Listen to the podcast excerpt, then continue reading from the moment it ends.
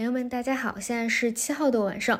这两天的行情其实还是非常难得的，因为只靠内资还是撑起了万亿的市场。只要水位是充分的啊，资金呢就会在各大板块之间去做轮动，尤其是主线大方向啊，依旧是会活跃。虽然说我们看到高位的 AI 这两天呢在调整，但其实真的跌多了，杀出恐慌来，水位充分的情况之下，资金呢可能还是会有一个承接的。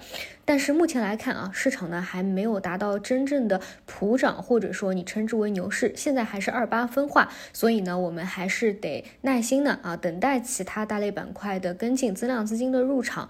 而在这个事件发生之前，还是做好主线方向啊。你比如说我们的芯片半导体、消费电子，这个是偏低位的，而高位的 AI 的方向啊，更多是去看低位有没有什么新的分支啊，去做补涨，也多去了解这一块的新鲜知识吧。基本上我给大家讲的最多的啊，应应该是 AI 方向有没有什么新的分支起来啊？然后除此以外的话，就是耐心的去观察这一波指数的反弹能不能够突破前期的高点，还是说依旧保持箱体的结构向下再进行盘整震荡蓄势的一个动作。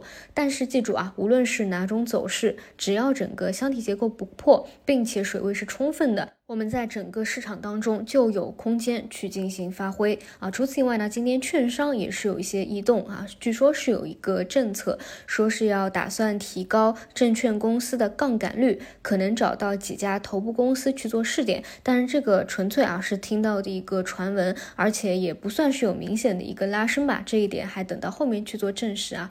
那同样的，大家应该也知道啊，就是券商能不能够连续的放量拉涨，其实也是判断行情。有没有啊？正式步入牛市的一个信号？那暂时来说呢，还没有等到这一点啊，所以我们还是保持耐心的等待。除此以外呢，就是中午给大家聊的六八八创业板的创新药，今天表现非常不错，在经过了一段时间和空间的调整以后，再次进行了底部的放量拉升，这个呢也是下周可以关注的方向之一啊。但是在个股上，大家还需要花点力气啊，去精选个股。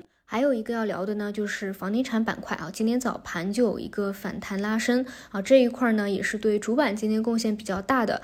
我好像在前几天啊刚好提到过啊，就说房地产包括一些消费路复苏类的方向，其实啊都已经是回调的比较多了。房地产很多个股都是比出第二支箭的时候还要低的。你想那个时候其实是非常悲观的一个情绪啊，现在其实情绪上来说反而会比当时更好，但是股价确实更低了。那所以这个位置出现一个反弹，也并不意外。主要我还是从股价的角度来说啊，因为确实回调了比较多了啊，这个位置反弹也比较合理。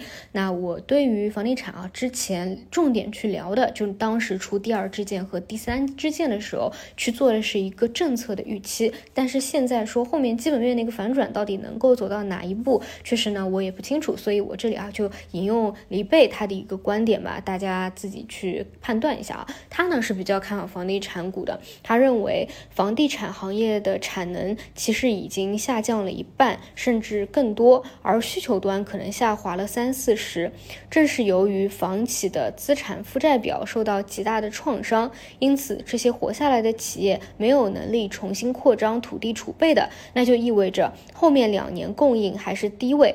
所以，只要需求从低位略微复苏，非常容易发生的现象是什么？就房价呢可能会涨。因此啊，李贝认为，对于还活着的企业而言，它的股票要可能是有价值的，市值回到当年的高点啊，有可能成立的。啊，这仅仅是一家之言啊啊！对于这一块，我自己确实没有一个预期。所以，如果真的关心这一块啊，觉得房地产个股这个位置是有价值的话，也可以去关心着后续啊。咱们这边还是主要围绕着泛科技去。聊吧，好的，以上就是今天的内容，那我们就下周再见。